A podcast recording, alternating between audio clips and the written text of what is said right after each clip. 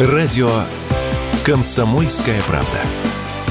15 лет на страже правды. Пожалуй, каждый знает, что как только в городах России начинает идти снег или дождь, первыми на них реагируют не метеозависимые люди, а таксисты. Цены на поездки взлетают до небес, и это становится не средством передвижения, а настоящей роскошью. Ярким примером стали недавние снегопады в Москве, когда стоимость такси доходила до нескольких тысяч рублей за полчаса в дороге. Ограничить такие наценки из-за непогоды предложили в Госдуме. По мнению депутатов, стоимость поездки в снегопад не должна вырастать больше, чем на 20%.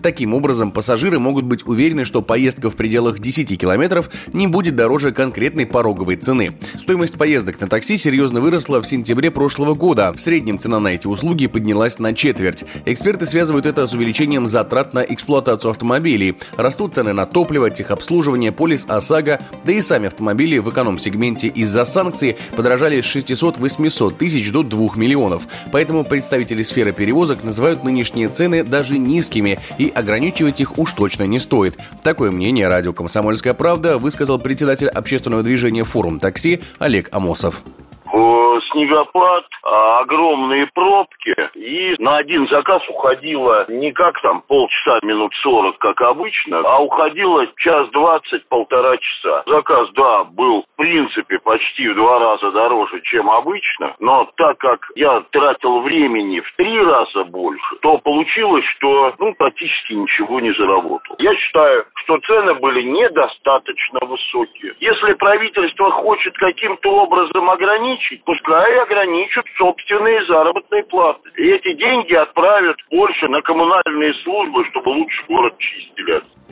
Если же потолок цен на поездки в такси будет введен, то это попросту вызовет отток людей из сферы перевозок. Отрасль уже сейчас испытывает нехватку кадров. По примерным подсчетам, чтобы восполнить ее в перевозке должны прийти порядка 80 тысяч человек. А если водители поймут, что работать в снегопад им невыгодно, они просто не будут выходить в это время на линию, считает Олег Амосов.